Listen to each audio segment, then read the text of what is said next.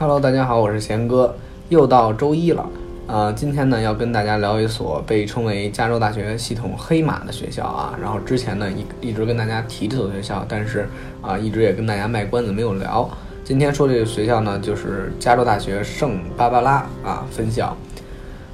这个听这个名儿啊，就很容易让人误解，叫什么？那个有一个动画，女生特别爱看的，叫《巴拉巴拉小魔仙》，是吧？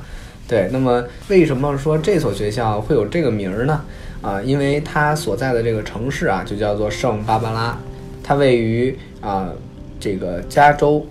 洛杉矶以北的一百二十英里左右的一个海滨小城圣巴拉的附近，所以说呢，啊这个学校里面有海滩啊，这也就是这所学校的一个特色之一。那么我们想必啊，就是大家都能可以想象，在一个有有沙滩啊、有海滨浴场的。这样的大学，那岂不是这个放了学啊？呃，你像在一般的学校都是说去打篮球啊，那在这种学校是不是放了学就直接跑去冲浪了啊？确实是啊，所以说这所学校呢也是被誉为加州最大的一个 Party School 啊，在全美呢也是排名前三，全美第一的 Party School 是亚利桑那啊。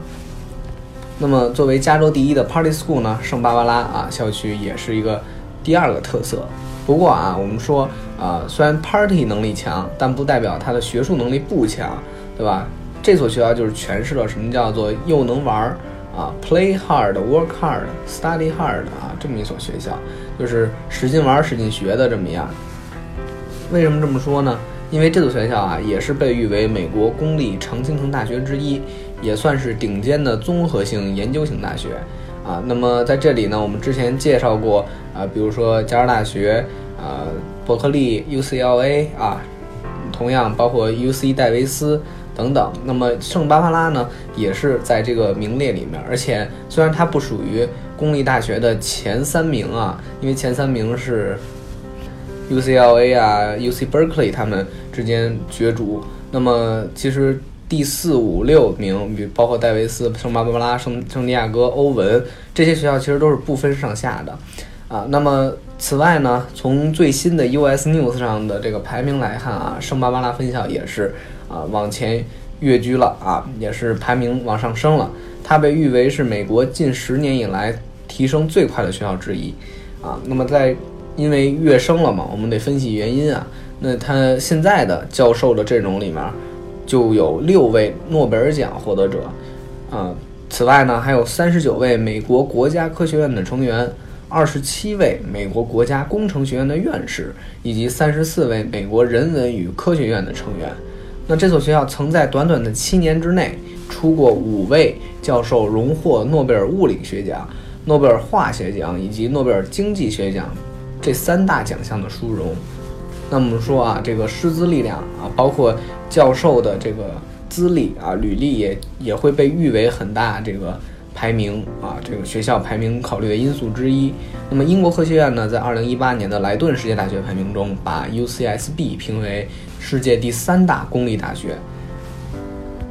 所以说啊，为什么我们题目管它叫做加州大学系统的黑马？这个黑马真的不是浪得虚名啊。当然了，我们之前说过啊，就是。这个加州大学这个分校啊，基本上都是属于研究生学院。那么研究性呢，他们主要是以研究为主啊，而且研究生、博士的数量和本科相近。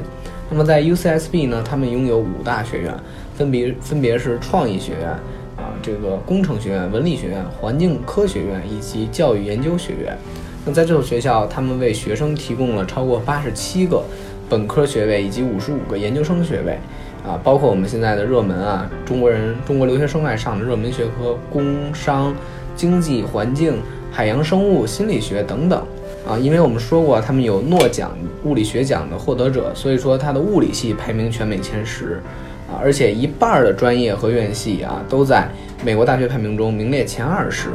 包括了艺术学科、人文学科、社会学科以及一些这个科学类的学科。此外呢，他们的地理系的博士项目也被。世界公认为最优秀的地理项目之一，工学院的材料科学系在加州大学排名第一，全美就排名第二。所以说啊，就是我们刚刚看了一下它的这个主要的专业设置，这所学校的这个硬件条件还是非常非常好的。所以说，如果想申请这所学校呢，我认为啊，从标化成绩来看，至少要在托福一百啊，以及啊新 SAT 一千四以上啊，才能够足够有这个竞争力去申请这所啊被称为啊加州大学系统黑马的这么一所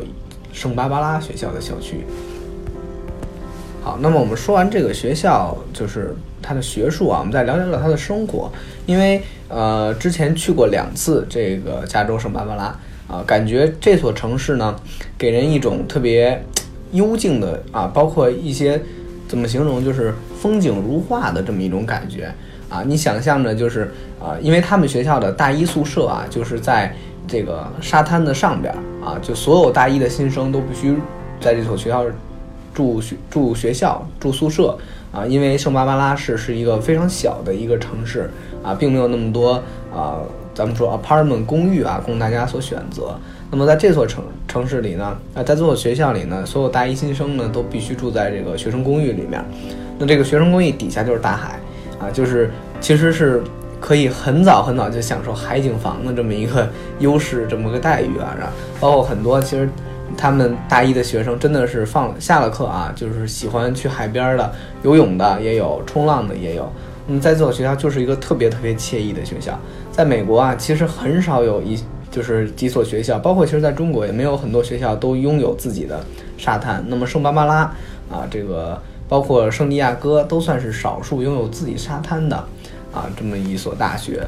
而且这个学校的校园呢，不大又不小啊。在里面呢，如果说你要是走路的话，可能需要二十分钟左右就能逛完一个校园；如果骑自行车的话，就是十分钟到五分钟。这个相比于我们之前讲的加州大学戴维斯要好很多，因为戴维斯确实是太大了啊，这个加州系统里最大一所学校，可能要你要想走路横穿校园的话，要花三十到四十分钟。啊，你要想骑自行车的话，恐怕也要花十分钟到二十分钟。那我们之前说，如果去那儿上学的话，比如说你两节课之间课间休息只有十分钟，对于你的整个时间安排是非常紧张的啊。而且，呃，学校小的话，就意味着可能或多或少这所学校就招生就没有那么多啊。你像在加州戴维斯，可能呃这个学校就会有五万到六万的学生，包括教职员工，但是在圣巴巴拉呢，啊只有两三万。这样的这个数字啊，我们可以说是一个啊比较惬意，而且适中，适合一个咱们说中型啊这个学校所谓该拥有的这个校园的这么一个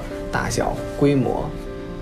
好，那么我们今天呢就先聊这么多。我相信大家对这这一所风景美如画、学术实力强，而且被誉为加州第一。Party 大校于一身的加州大学圣巴巴拉分校已经有了很多的印象，那也相信在啊这个喜马拉雅的各位听众们听完了之后，也对这所最好玩的学府有了自己的一些啊想法以及问题。那么欢迎大家呢私信贤哥的微信，或者呢在这个音频下方给贤哥留言。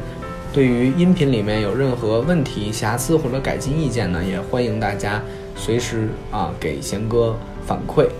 好，那今天的节目就到这里，我们下期下我们下期再见。